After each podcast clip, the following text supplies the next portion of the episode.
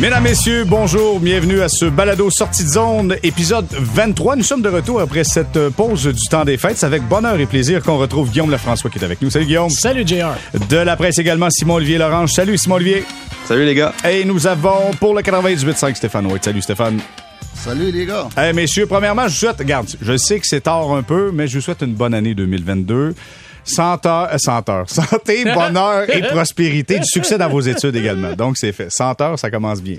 Euh, messieurs, Merci. on commence avec euh, la course à la chefferie pour, euh, pour le Canadien de Montréal. le nouveau directeur général. Écoute, c'est la folie furieuse. On a des noms à gauche, à droite. On a une liste exhaustive. La liste rétrécit à trois, à quatre. Tout le monde a passé. Il manque des, des gens qui n'ont pas passé là-dessus. On en est où? Je commence avec Guillaume. Euh, écoute, ta, ta vision de ça présentement, on en est où? Comment tu vois ça? Ben, on approche certainement de la date que Jeff Gorton avait identifiée. Jeff Gorton avait parlé, rappelez souvenez-vous, à sa conférence de presse, il avait dit mi-janvier. Ouais. On est le 11 janvier aujourd'hui, jour de, de, de cet enregistrement. Est-ce que ça veut dire que la prochaine fois qu'on va se parler, il va y avoir de la fumée blanche au-dessus du Centre Bell et on va avoir un DG?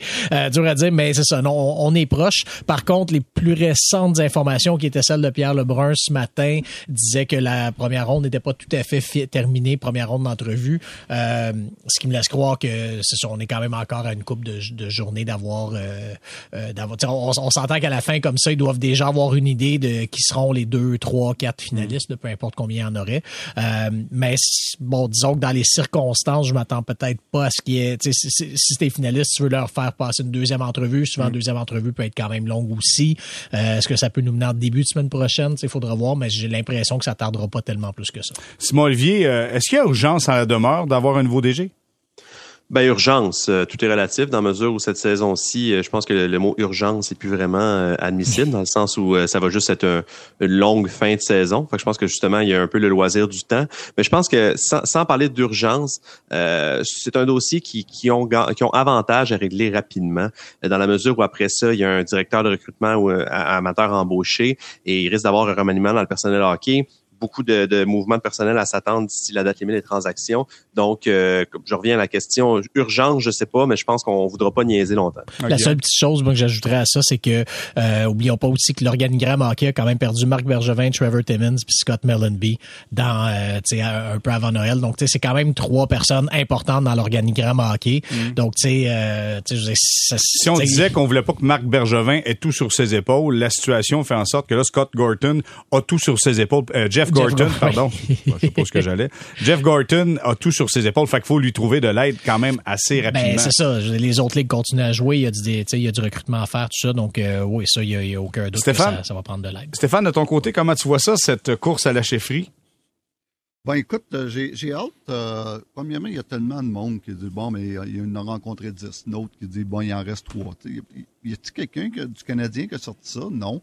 C'est, euh, Il y a tellement de rumeurs, puis de ci, puis de ça. C'est comme, euh, c'est rendu quasiment une, une joke. à un moment donné. euh, euh, mais j'aimerais que ça, le Canadien, mette euh, quand même euh, à jour, dire bon, mais OK, oui, on a rencontré euh, les candidats, tant de candidats, sans, sans vouloir les nommer, au moins dire les, les, les, les, les choses. Et puis, euh, mais je pense que ça commence à presser, moi, personnellement. Euh, on parle d'urgence dans le sens qu'il y a beaucoup de, choses qu'on veut, qu'on veut faire. Il faut décider ce qu'on s'en va avec cette équipe-là avant, le- avant le début de la période des transactions.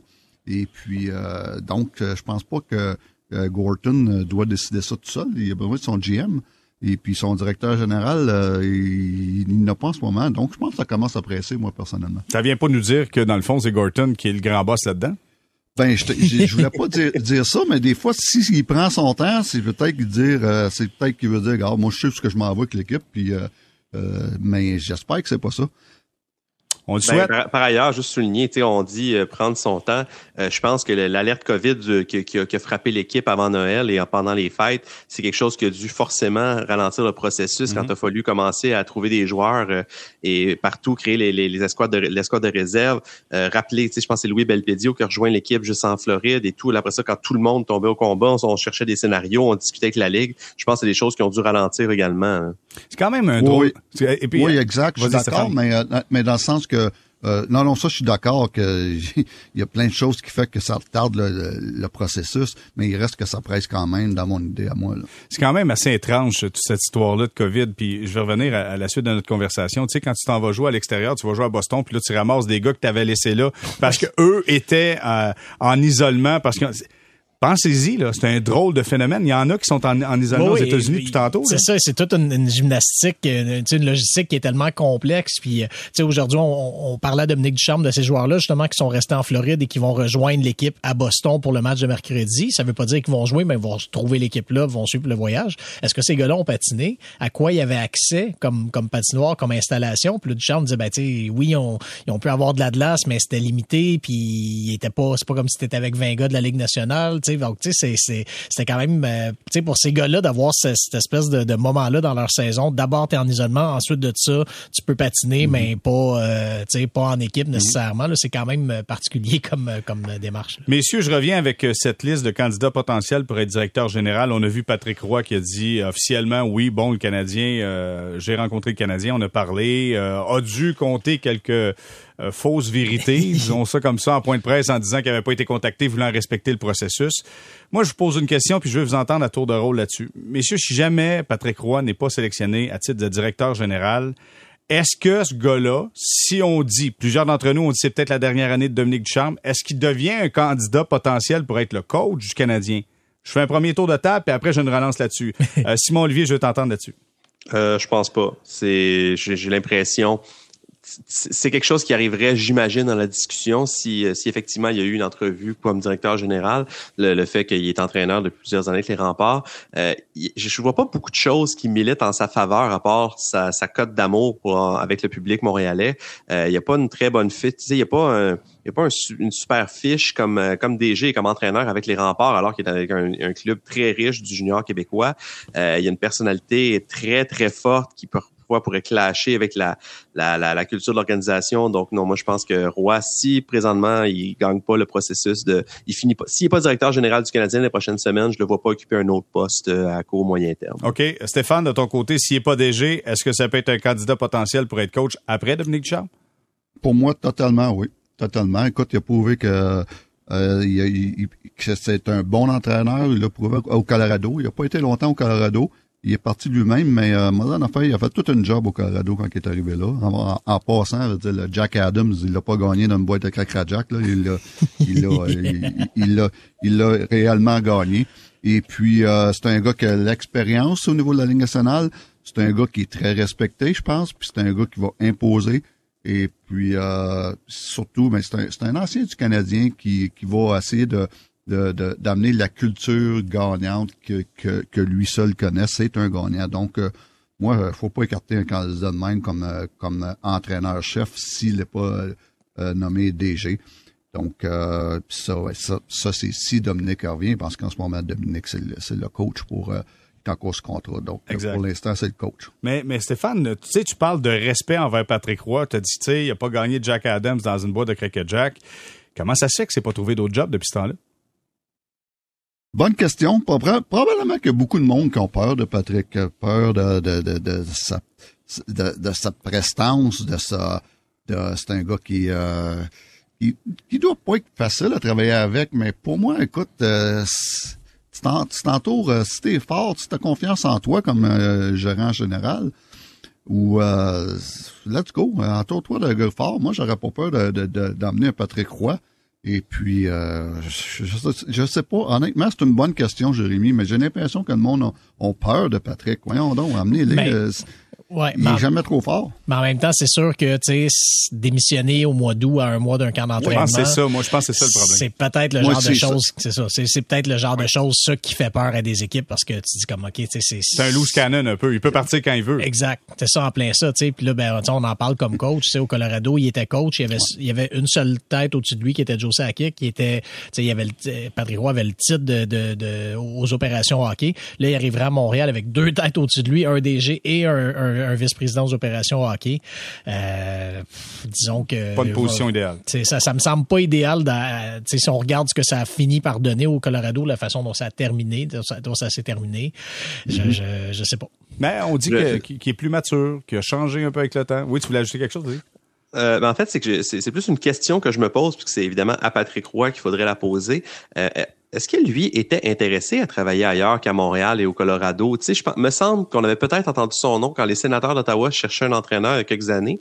Mais sinon, euh, tu sais, les, les, les, fameux informateurs de la LNH dont fait partie Pierre Lebrun, etc., euh, tu sais, on, on, sait toujours à peu près qui est sur les rangs pour les différents jobs d'entraîneur dans la nationale. Et le nom de Patrick Roy sort pas sort peu ou pas mm. dans ces différents processus-là depuis quelques années, ni pour directeur général, ni pour entraîneur. Enfin, je me demande, tu sais, si lui, ce, si lui avait une réelle intention de, de, de coacher ou d'être DG ailleurs, justement, qu'à Montréal, qui semble être un objectif pour lui. OK. Euh, c'est intéressant ce que tu amènes, mais je vais, je vais y aller dans l'affirmative que le Canadien ne le sélectionne pas comme directeur général et que le Canadien ne l'utilise pas comme candidat potentiel pour être l'entraîneur si Dominique Ducharme ne revient pas. À tour de rôle, je veux savoir une chose.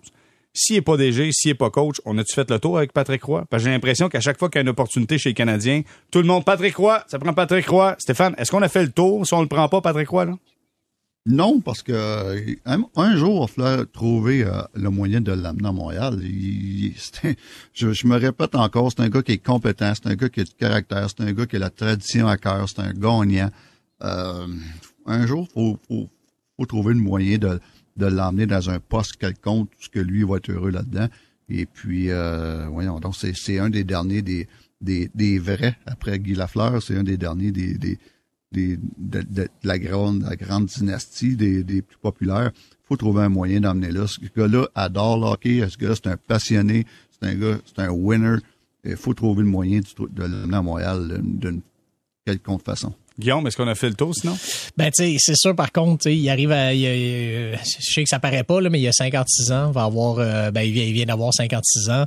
Euh, il y a des équipes qui essaient aussi de se renouveler, d'amener des, des plus jeunes dirigeants, tout ça. Je veux dire, si le Canadien passe passe passe son tour cette fois-ci. Euh, dans deux, trois, quatre ans, peu importe, la prochaine fois qu'on aura une nouvelle recherche de candidature, il va être rendu à près de 60 ans. Est-ce que c'est là que tu ramènes quelqu'un qui, à ce moment-là, n'aura pas été dans la Ligue nationale depuis, tu sais, de, là, là, ça fait six ans qu'il est parti, ça fait cinq ans et demi qu'il est parti, tu sais. Euh, J'ai l'impression que plus le temps passe, moins ça va l'avantager s'il il demeure dans, dans, son rôle actuel. C'est sûr que, tu sais, si, s'il réussit à se faire engager ailleurs dans la Ligue nationale, puis qu'il qui relance, si on veut, sa carrière au niveau de la Ligue nationale, ça va changer la donne, mais dans l'état actuel des choses, mhm. je pense pas que les années qui passent vont nécessairement l'aider. Simon Olivier, est-ce qu'on a fait le tour? En fait, j'ai la même réflexion de Guillaume, dans le sens que le, temps n'est pas à son avantage. Cependant, s'il y a bien une ligue, c'est en fait, je pense pas que c'est juste la ligue nationale, mais le sport professionnel nord-américain aime euh, recycler son monde pendant longtemps. Euh, à 56 ans, c'est ce serait un, un, jeune DG. Je rappelle que Lou Lamoriello va avoir 80 ans cette année, il est encore très actif. Euh, c'est facté je, pense que l'âge, effectivement, peut-être l'aide pas. C'est pas tant l'âge dans ce sens-là que le temps, que c'est le temps qui passe à l'extérieur de la LNH qui joue contre lui, mais l'âge comme tel, euh, je pense que si le Canadien est à la recherche d'un DG ou d'un coach dans cinq ans, euh, ça pourrait revenir euh, sans, sans, sans l'ombre d'un doute. Messieurs, on parle justement de, de cette, cette mise en candidature pour un poste de nouveau directeur général chez les Canadiens de Montréal et j'entendais les propos de Mario Landlois hier aux amateurs de sport qui parlait du dossier Logan Mayou. Euh, pensez-y, là. Le gars joue du bon hockey. Présentement, on peut voir des images. C'est sûr, c'est, c'est un échantillon qui est bref, là. Mais tu on le voit. Il joue du bon hockey. Il y a tout ce qui entoure Logan Mayou, ce qu'il a fait, euh, ce qui est reconnu coupable, la façon dont on a traité ça chez les Canadiens. Et là, tu te dépêches, tu vas embaucher un DG, puis tu te dis, tiens, un dossier, là, parce qu'au mois de juillet, faut que tu l'aies mis sous contrat, sinon il retourne au repêchage. C'est le dossier Logan Mayou. Euh, messieurs, c'est une sérieuse patate chaude qu'on va mettre dans les mains du nouveau directeur général. Qu'est-ce que tu en penses, Stéphane? Oui, ça n'est une, mais à un moment donné, euh, c'est euh, premièrement, c'est ses qualités de hockey, il n'y a aucun doute là-dessus. Il, va il va faire un bon joueur de hockey. Et puis ça, je suis pas inquiète là-dessus. maintenant, ça, ça va être un dossier d'organisation. Ça va être un dossier qu'il va falloir qu'il implique Jeff Molson, France-Marguerite Bélanger, Jeff Gorton et le nouveau euh, euh, gérant général. Ça, c'est, euh, c'est, c'est avec un dossier que ces quatre-là, il fallait qu'ils se rencontrent, puis ils ont fait quoi avec ça. Et puis, donc, c'est, j'ai bien de la misère à, avoir une opinion là-dessus parce que en même temps, le, jeune a fait une erreur impardonnable, sauf qu'il est jeune et puis il, il, il a, il a le droit à une deuxième chance. Mm-hmm. Et puis, en, quelque part, le jeune, à un moment donné, il a, payé. Je pense qu'il a payé beaucoup. Et puis, euh, à un moment donné, il faut que quelqu'un lui donne une chance. Moi, je pense, je pense juste qu'au départ, euh, le Canadien n'aurait pas dû sélectionner. Là, ça éviterait un paquet de problèmes. Maintenant. En partant, c'est le Canadien. C'est le Canadien, c'est l'erreur. C'est pas le, c'est pas le, on peut pas en vouloir au kid. Le kid a, même demandé de, de, passer son tour pour cette année euh, au niveau du repêchage. Euh, là-dessus, on peut pas en vouloir au kid. C'est le, c'est le Canadien qui a fait l'erreur de repêcher. Mais euh, ça excuse pas le geste de Maillot. Au contraire, est loin de là. à un moment donné, il va falloir euh, donner une chance au kid. Bon, je mets mes mitaines à fourneau, je prends la patate chaude, je l'ai dans les mains, je la pitch à Guillaume.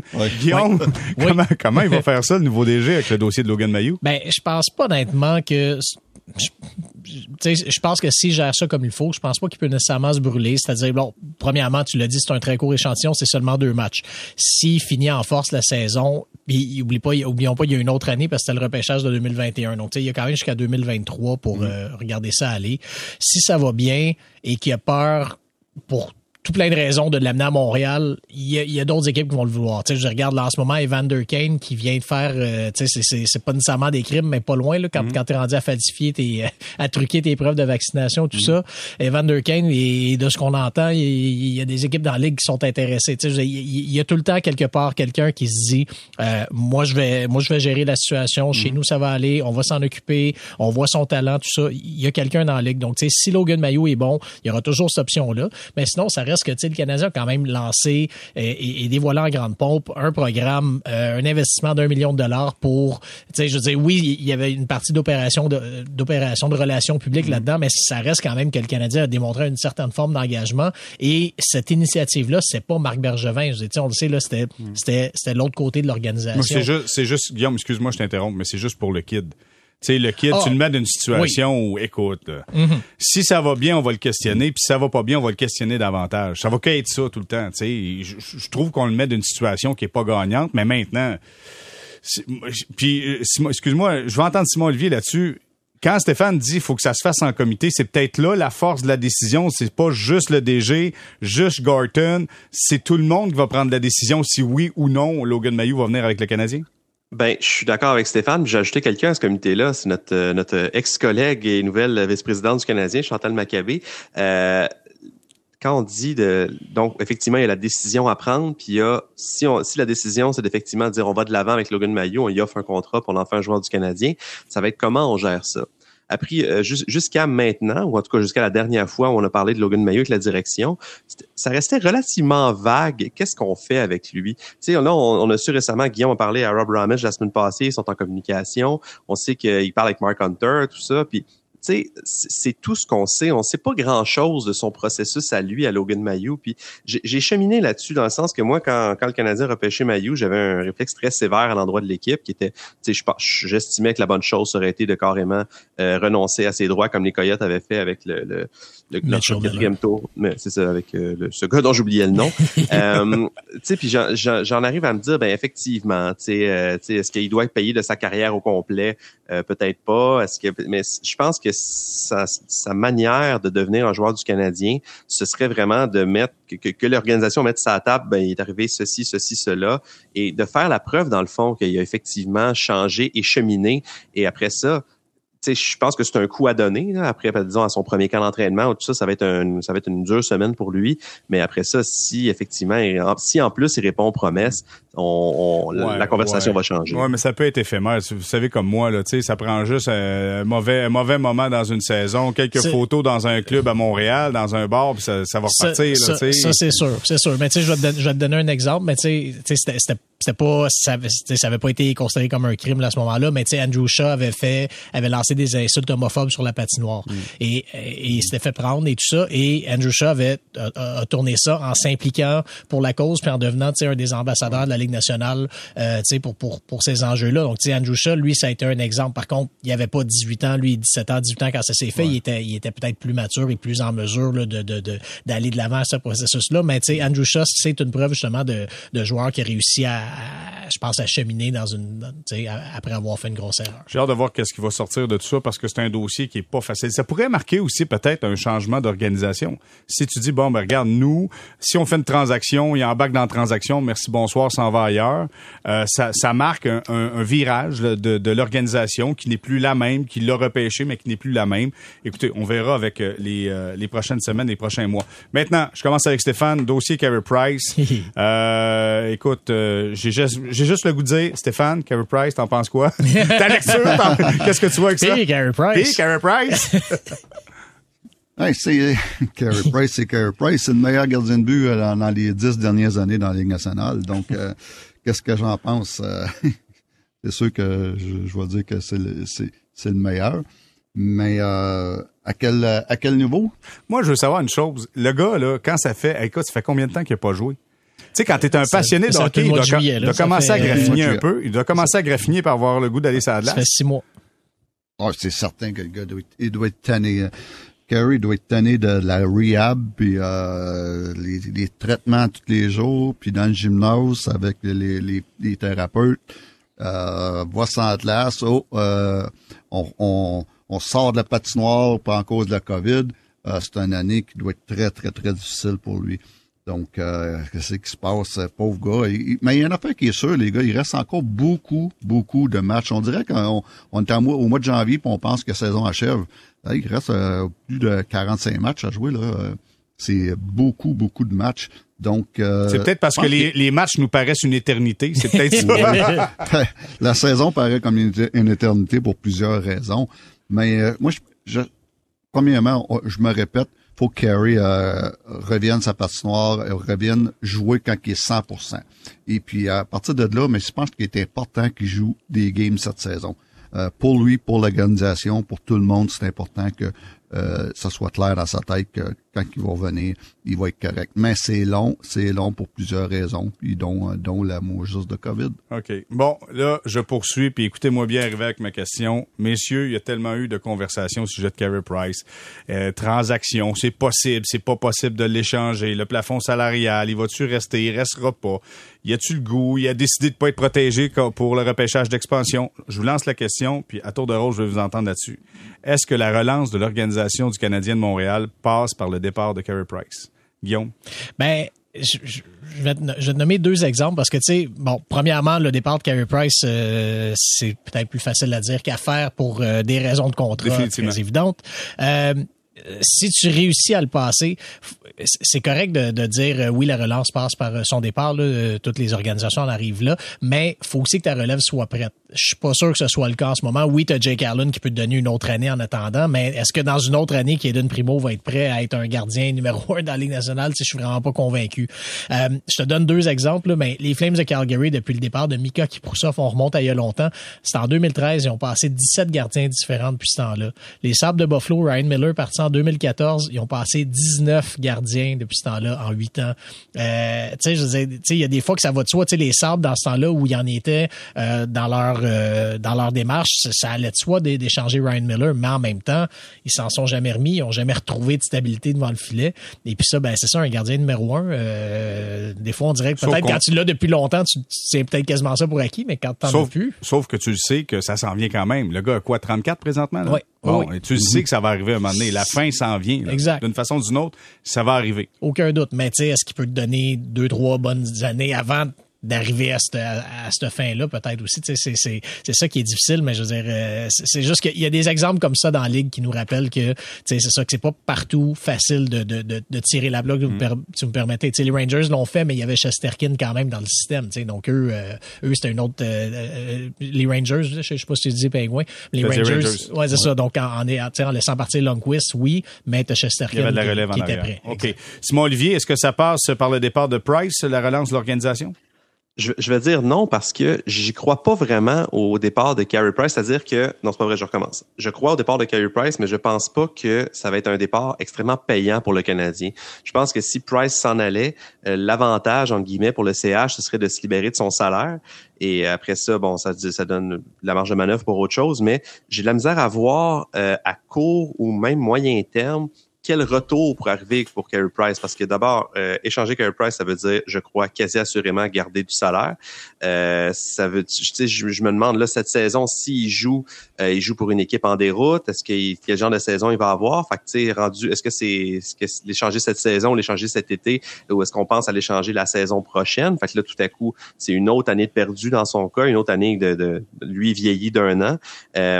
Je, vraiment, je le vois pas le scénario où le Canadien sort gagnant d'une transaction impliquant Carey Price. Je je vois pas nécessairement une équipe donner un choix de repêchage euh, très bien placé pour Carey Price ou donner un très gros espoir de son club pour, en faisant de la place de 6, 7, 8, 9, 10 millions sur sa masse salariale. Fait que je vais devoir répondre non. Je pense pas que la, relance du CH passe par euh, échanger euh, Price. Stéphane, est-ce que la valeur de Carey Price à travers la Ligue nationale est élevée selon toi?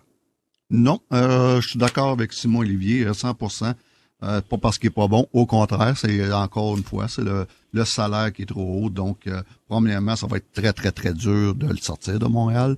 Puis deuxièmement, si on réussit à le sortir de Montréal, je suis d'accord avec Simon et Olivier que euh, on n'aura pas grand-chose à retour. On n'aura pas un, choix de, de, première ronde ou deuxième ronde ou un, super espoir parce que l'équipe qui va le ramasser, déjà, ils vont faire ils vont ramasser le, salaire, ce qui est beaucoup. Donc, euh, non, je crois pas qu'on. Puis quand je dis qu'il n'y a pas une grosse valeur, là, c'est c'est pas parce que je dis qu'il est pas bon. Au contraire, c'est un des meilleurs gardiens de but ou la ligne nationale.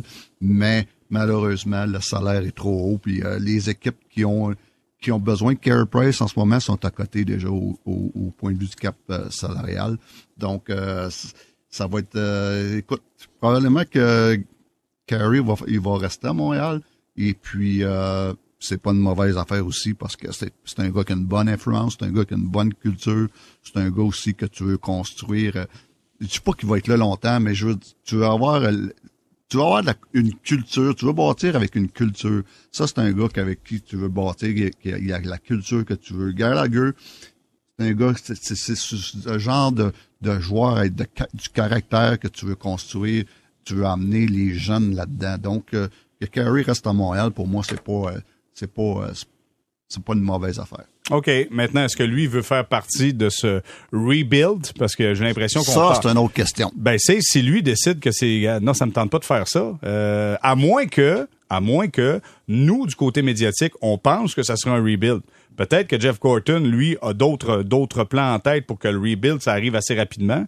Mais clairement, la grande question, c'est est-ce que Price, lui, veut rester dans ce, dans ce nouveau, nouvelle organisation avec des jeunes, pas beaucoup d'expérience? Je sais pas, Stéphane, tu penses-tu que, je pense qu'il a le goût de gagner, lui? Je suis certain qu'il veut gagner. Euh, je sais pas, je pense, je suis certain. Et puis, euh, c'est pour ça que la semaine passée, je, mentionnais que Edmonton, ce serait le, la place parfaite pour lui, mais euh, Edmonton, ils ont zéro, zéro, zéro espace sur le cap. Donc, ça va être très, très difficile. Euh, Colorado, ça serait bon pour lui. Je suis certain que Carey, là, pour les, les dernières années, là, s'il y a une chance de gagner la Coupe Stanley, il va, euh, il va dire oui. Mais euh, encore là, le, le, le, le, le, faire le move il est pas facile à cause de son contrat. Mais moi, je prendrais bien Nurse. Fait que donc, Donny Pride va prendre Nurse. On se pose pas de questions. Tout le monde est content. On s'en reparlera une autre fois. Bon, messieurs, on va s'arrêter. On va faire une courte pause. Et on va parler de qui? De Marc Bergevin, qui est maintenant sous le chaud soleil de Los Angeles. On fait une courte pause.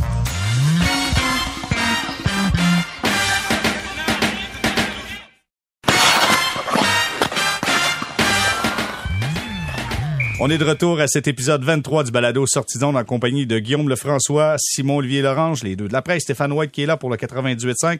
Messieurs, Marc Bergevin s'est trouvé du boulot. Il y a déjà eu des, rumeurs, on le voyait. Tout ça poum, se ramasse comme conseiller senior avec les Kings de Los Angeles. Quand vous avez vu la nouvelle, quelle a été votre réaction, Guillaume? Euh, ben, pas tomber en bas de ma chaise parce que, bon, on sait qu'il y a toujours eu quand même une certaine relation avec, avec, euh, avec Luc Robitaille et tout ça. Euh, et que les, les Kings, c'est quand même une organisation qui n'a pas une grosse structure hockey, qui n'a pas, pas beaucoup d'hommes de hockey dans l'organisation. Il y a, il y a, il y a pour, pour seconder Rob Blake, là, as principalement Nelson Emerson, Glenn Murray, là, c'est pas, c'est pas le gros organigramme comme on voit à Montréal.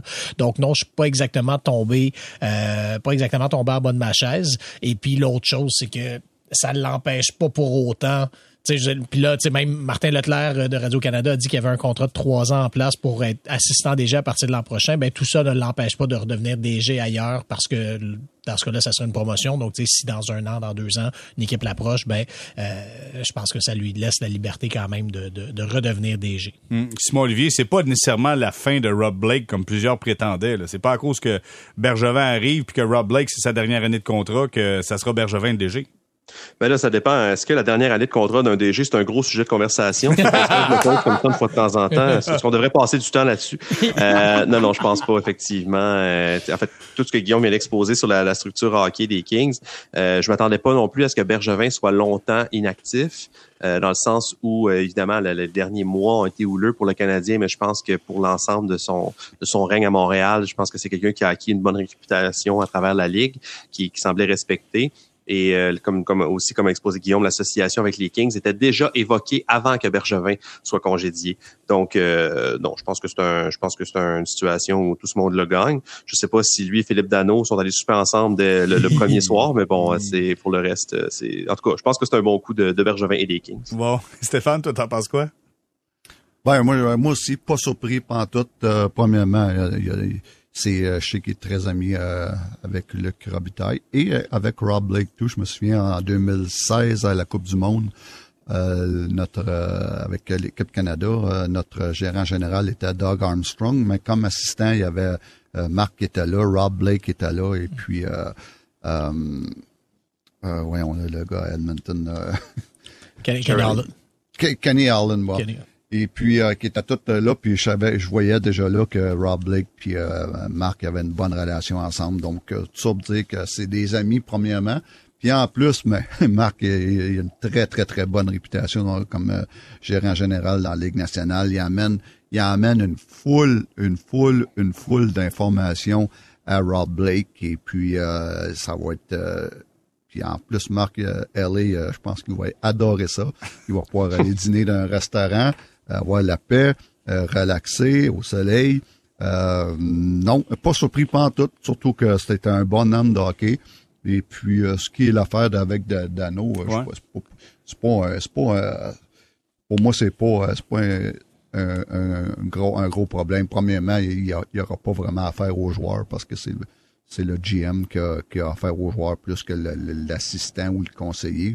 probablement que Marc mm. verra euh, verra même pas les joueurs. Puis deuxièmement, si AIA a parlé avec, avec Philippe, ils sont assez intelligents, Philippe puis Marc, pour savoir que c'est rien de personnel, c'est business. Euh, la décision qu'il a prise à Montréal, c'est une décision d'affaires. Et puis, euh, ça fitait pas dans le cap à Montréal. Puis probablement que ça, ça fitait mieux à Los Angeles. Ils sont assez intelligents pour, pour savoir que c'est rien de personnel, c'est business. Donc, euh, non, bien content pour Marc. et puis, comme, comme, comme Guillaume dit, ça l'empêchera pas ou, euh, ou euh, Simon Olivier, ça ne l'empêchera pas s'il y, a une, y a une équipe qui veut l'avoir euh, gérant général de, de se libérer de son contrat. Sinon, mais il est dans la ligue, il reste actif. Puis, comme je disais tantôt, la foule d'informations qu'il va emmener à Los Angeles, c'est wow. C'est, je pense qu'il sera c'est un bon, euh, une bonne euh, acquisition pour les Kings. Mhm. Mais dis-moi, tout le monde a pensé à Philippe Dano, justement, comme tu l'as mentionné, là, quand, quand Bergevin s'est entendu avec les Kings de Los Angeles. Je, sais que Marc Bergevin, c'est un gars qui était proche des joueurs. on a l'impression souvent qu'il était comme un joueur dans le vestiaire de l'équipe. Moi, je veux savoir, Stéphane, durant cette période de négociation-là ou de non-négociation avec Philippe Dano, est-ce que tu sentais que la, la, la, la relation avec Dano était différente? C'était-tu boiteux par moment? Non, honnêtement, non. Euh, le temps j'étais là l'année passée, euh, j'ai rien vu. Euh, honnêtement, j'avais tout le temps espoir qu'on s'entende avec Philippe. Et puis euh, j'ai jamais non, honnêtement, c'est pas quelque chose qu'on parlait. Marc en a, il parle pas de ça avec les joueurs. Puis les joueurs, s'il y a de quoi, c'est avec leurs agents. la seule la seule contact que Marc avait, c'était avec l'agent de Philippe. Mais non, j'ai jamais senti Marc là, dire d'avoir quelque chose contre Philippe. Euh, au contraire, non, jamais, j'ai jamais senti ça. de toute façon, la, la, Ligue nationale, ça reste un milieu assez fermé où les, les DG se renouvellent pas tant que ça. Ils changent d'équipe. le, le cas de figure Bergevin qui retrouve Dano, ça arrive constamment à chaque fois qu'un DG arrive en quelque part. Fait je, je faisais la blague tantôt. Je pense pas, je, vois pas pourquoi ça ce serait compliqué de leur côté. C'est ça. Ça fait une belle histoire à raconter. Là, tout de suite, là, tout le monde a fait un plus un. Et Philippe Dano, pointe de pizza, Bergevin, Los Angeles, il va y avoir de la des problèmes. Bon, ceci étant dit, je veux qu'on prenne quelques instants pour parler de Marc-André Fleury. Je sais pas si vous avez vu les images de Marc-André Fleury lorsqu'il fait son retour à, Las Vegas. Fleury euh, était là, voit le vidéo, les chums l'applaudissent. Robin Leonard qui donne la collade durant la période d'échauffement, mais Fleury, les yeux ronds, ronds comme des bines qui regardent le tableau avec les, les yeux pleins d'eau. Sincèrement, c'était un beau moment c'est un gars qui est apprécié, c'est un gars qui est capable de faire de bonnes choses. Des fois, il fait des choses, c'est spécial, c'est peu orthodoxe, on dirait ça comme ça. c'est pas comme il l'enseigne. Exactement, exactement.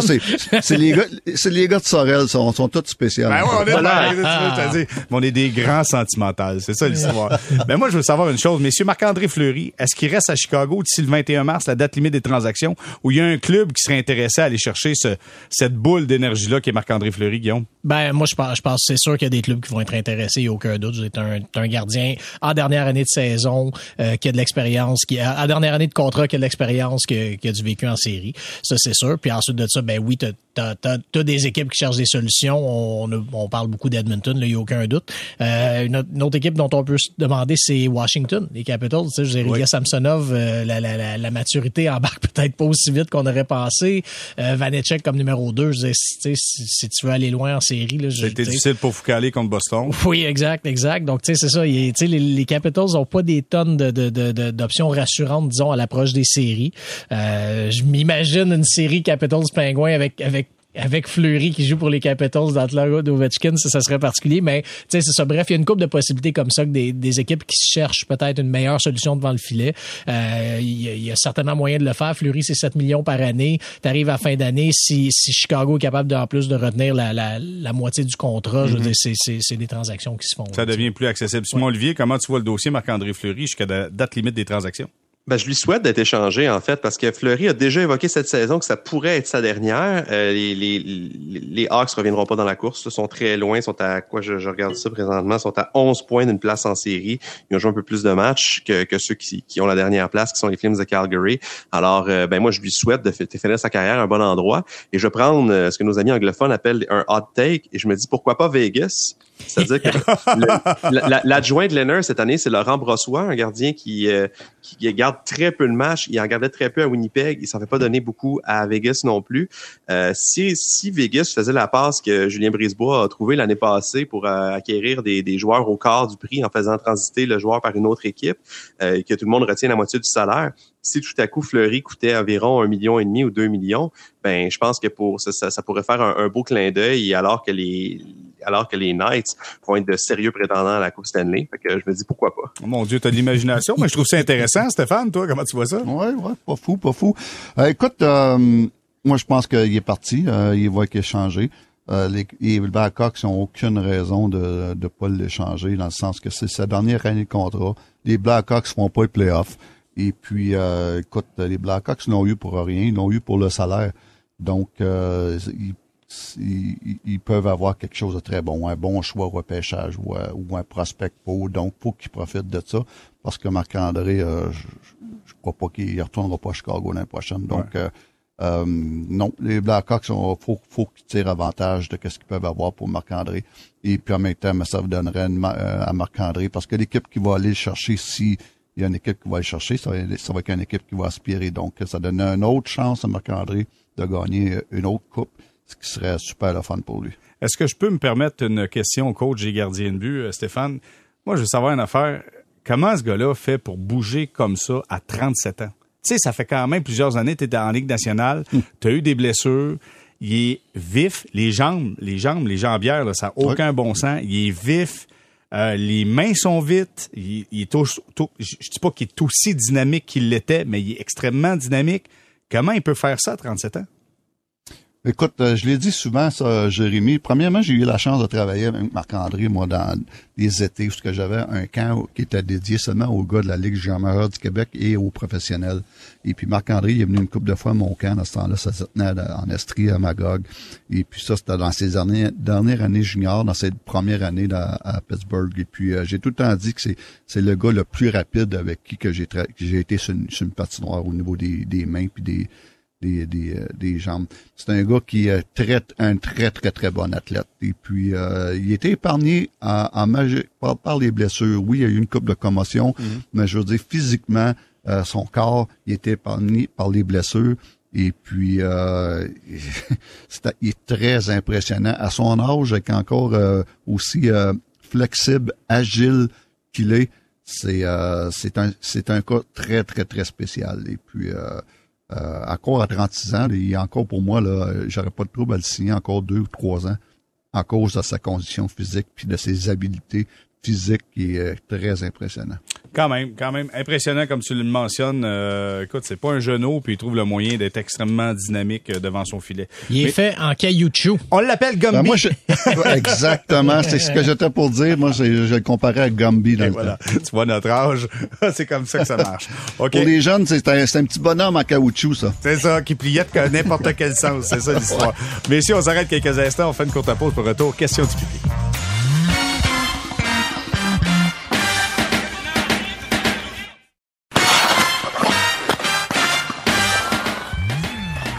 On est de retour à l'épisode 23 du balado Sortie d'ordre, messieurs. J'espère que vous êtes prêts parce que là, c'est les questions du public. Tour de rôle, je veux avoir votre réponse. Euh, question de Jean-Sébastien Houle. Je commence avec Simon Olivier. J'espère que tu es prêt, Simon Olivier. bon, parfait. Je suis prêt. C'est ça que tu dis. Hein? Il me semble qu'on a déjà dit ça en politique. Euh, il y a Jean-Sébastien Houle qui nous dit le fait que la famille de Jeff Petrie soit maintenant aux États-Unis, doit-on voir un signe de transaction potentielle? Comment tu vois ça, Simon Olivier? Euh, ma réponse euh, instinctive, c'est de dire non. Je vois pas du tout le signe d'une transaction potentielle. Euh, la, en fait, pour, pour mettre les gens en contexte qui n'auraient pas vu la nouvelle, c'est la, la, femme de Jeff Petrie qui a remarqué sur les réseaux sociaux que après avoir passé les fêtes dans leur dans, la, dans, leur famille au Michigan, on décide elle reste là avec les enfants jusqu'à pour les pour les prochains mois et seul Jeff est rentré à Montréal. de la manière qu'elle l'explique elle, c'est pour que ses enfants puissent être plus proches de leur famille élargie et étant donné qu'au Michigan les règles de, de de, COVID, si on veut, sont beaucoup moins stricts qu'au Québec et il semblait vouloir profiter de ça. Euh, J'achète totalement cette, euh, cette hypothèse-là, d'autant plus que je crois que ces trois enfants sont pas d'âge scolaire, donc il n'y a pas de, a pas de d'enjeu de justement de faire manquer l'école ou quoi que ce soit. Dans le contexte actuel de la COVID, je pense que ça a énormément de sens et euh, je pense que la famille Petrie est très bien établie au Québec. Ils sont, ils ont déménagé de la rive sud à Montréal dans la dernière année. Euh, je vois pas vraiment d'indices de, de, ce côté-là euh, plus que euh, plus qu'autre chose euh, qui, qui, serait plus lié au, au jeu de Petrie lui-même. Guillaume, est-ce que Petrie a la tête ailleurs? Ben, je sais pas s'il a la tête ailleurs. En fait, tout va dépendre de, de, de la suite des choses. Mais ce que ça me dit, par contre, c'est que euh, est-ce que la famille va y voir une certaine insécurité. Euh, quand je dis insécurité, je veux dire euh, une certaine incertitude face à l'avenir. Est-ce qu'il va falloir faire ça chaque année? Est-ce que chaque hiver, ça va être ça? Le, le euh, puis là, je me mets dans leur tête à eux. Est-ce que chaque hiver, ça va être comme ça? Il va y avoir beaucoup de restrictions. On va être pris, on sera pas au fêter Noël. On va se retrouver euh, euh du mauvais de l'autre côté de la frontière pour pas revenir. Euh, ces situations-là, quand ça touche, je pense, la famille des joueurs, ça peut devenir problématique. Eric Stahl, on lui en parlait souvent l'année passée puis, tu sais, lui, Eric Stahl avait fait l'année complète euh, loin de sa famille. Sa famille était restée au Minnesota. Il avait commencé la saison à Buffalo, avait été échangé au Canadien ensuite. Lui, il a quand même été quelque chose comme cinq ou six mois, je pense, sans, sans voir sa famille. C'était euh, vraiment quelque chose. Puis là, ben, regardez, cette année, il a, il a, sûrement dû avoir des, des une offre ou deux euh, de contrat. Il a toujours il a, il a, toujours pas joué, toujours pas signé de contrat. Donc, c'est sûr que ça marque des joueurs comme ça quand, quand ils doivent prendre des décisions familiales aussi euh, euh, drastiques, là, si on veut. Donc, moi, c'est c'est ça. En ce moment, non. Ça, ça se peut bien ça une cote négative un peu pour les équipes canadiennes. Ben, c'est ça, peut-être. Mais en même temps, peut-être qu'on va revenir à une vie plus normale, puis qu'à l'automne, ça va être correct, puis que la saison prochaine, ça allait. Là, je veux dire, personne ne le sait, personne n'a de boule de cristal, mm. mais c'est sûr que ça... J'ai l'impression que ça fait 20 mois qu'on se dit ça, là, mais euh, c'est vrai quand même. Hein, à un moment donné, ça va revenir. Mais Stéphane, est-ce que ça peut devenir quelque chose de négatif? Puis si on parle, exemple, des joueurs autonomes, si ça se poursuit, ça, l'histoire des mesures sanitaires, écoute, t'amènes un joueur autonome qui dit, tu sais, tu lui dis, ouais, mais tu sais, il va y avoir des restrictions, un couvre-feu, Est-ce que ça peut devenir un peu agaçant d'imaginer euh, jouer euh, au Canada? Ça peut devenir, oui, exactement. C'est euh, parce que, nos, comme tu dis, nos restrictions sont très sévères si on compare aux États-Unis.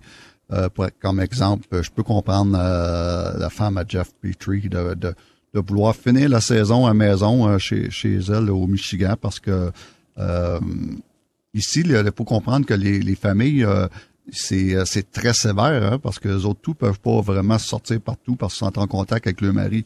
Donc le, mari, on lui demande de, rester à la maison, de pas aller d'éviter les restaurants, d'éviter les épiceries, d'éviter tout ce qui est sorti. Donc euh, la famille doit faire la même chose. Donc c'est très c'est très difficile. Donc je peux comprendre sa femme de dire on va rester à la maison. Il reste trois mois et demi d'hockey pour les Canadiens. Hein, ils vont pas dans les playoffs. Donc je pense que c'est une c'est une décision qui fait du sens. Mais euh, pour revenir à ta question, oui, si ça se poursuit, cette, cette, année euh, pandémie-là, ça peut devenir un problème pour euh, certains joueurs de dire Oh my God, pas sûr que ça me tente d'aller au Canada, là, c'est ainsi. Oui, déjà difficile. On disait, le monde veut pas venir à Montréal. Mais je ne sais si en plus à cause des mesures sanitaires. Ça, oh, oh my God. Ouais, difficile. exactement. Mais, mais, pour ce qui est de la famille à Jeff, je vois pas de, je vois pas de, de signe de, qui veut échanger ou qui, ou que ça va arriver. Non, pas en tout. Parfait. Maintenant, question de Bruno Mercier et on termine là-dessus. Là, je fais un tour de, je fais un tour de table là-dessus. Et si vous n'avez pas d'informations, dites-moi juste non, OK? Parce qu'on se mettra pas à en inventer. Avez-vous des infos sur le processus d'embauche du recruteur-chef en remplacement de Trevor Timmons? OK, on part. Guillaume, est-ce que tu en as? Non, j'en ai pas. Euh, par contre, juste une petite chose, Elliot Friedman avait mentionné la semaine dernière que Daniel Doré est un, joueur, un, homme que le Canadien voulait rencontrer. Je pense pas que ce soit pour le poste de DG, mais lui, c'en a été un directeur du recrutement. Donc, est-ce que c'est un candidat? Peut-être? Il a travaillé avec Jeff Gorton à Boston et à New York. Voilà. Simon Olivier, est-ce que tu l'info là-dessus? Aucune info là-dessus. Je vais passer la parole à, l'intervenant suivant. Parfait. On va maintenant avec la famille. Stéphane, est-ce que zéro, zéro, zéro, euh, mais j'ai mes quatre candidats. Moi, le cote, là, c'est euh, Martin Lapointe qui est déjà là, qui est très bon. Euh, Serge Boisvert qui fait partie, qui est très bon. Martin Madame Junior qui sera pas disponible, mais j'aimerais tellement ça qu'il aurait, aurait pu être le responsable du, recrutement. Et Doré des New York Rangers, un autre très bon candidat un de ces quatre-là, je pense qu'on serait pas dans, on serait pas dans le trouble. Euh, Stéphane, crois-tu que Trevor Timmons se trouve la job avant le prochain repêchage ou après le prochain repêchage? Oui. Avant. Avant le prochain repêchage? Ça, c'est si Canadiens. Si Canadiens veulent le laisser aller parce que si tu es Canadien, tu veux pas le libérer avant la fin de son contrat parce qu'il y a trop d'informations pour le prochain repêchage. Il y a beaucoup d'informations. Mais si je suis une équipe, euh, oui, je vais le chercher, justement pour les mêmes raisons. Toutes les informations qu'il possède déjà. Et puis, euh, écoute, euh, Trevor Timmons, euh, peut-être pas dans un, un, rôle comme qu'il avait à Montréal, mais ça reste quand même un bon dépisteur. Et puis, il a une bonne réputation dans la ligue. Et puis, je suis convaincu que ce gars-là, il, va, il va avoir un, un, job là, prochainement. Bon, ben voilà, tout est stratégie. On le libère, mais pas avant le prochain repêchage. Ben, c'est déjà tout, messieurs. Ça n'a pas fait trop mal. C'est un retour, euh, retour en force pour euh, ce premier balado euh, au retour de la pause du temps des fêtes, la pause COVID, et vous comprenez le principe. Guillaume Lefrançois de la presse, merci beaucoup d'avoir été avec nous. Merci, Gérard. Simon Olivier, toujours un plaisir. Merci d'avoir été là. Merci Jérémy. Stéphane White, quel plaisir encore une fois. Merci Stéphane, à la prochaine. merci les gars. Et voilà ce qui conclut donc cet épisode, cet épisode 23 du balado Sortie On se dit à vendredi. Merci d'avoir été là. Bye.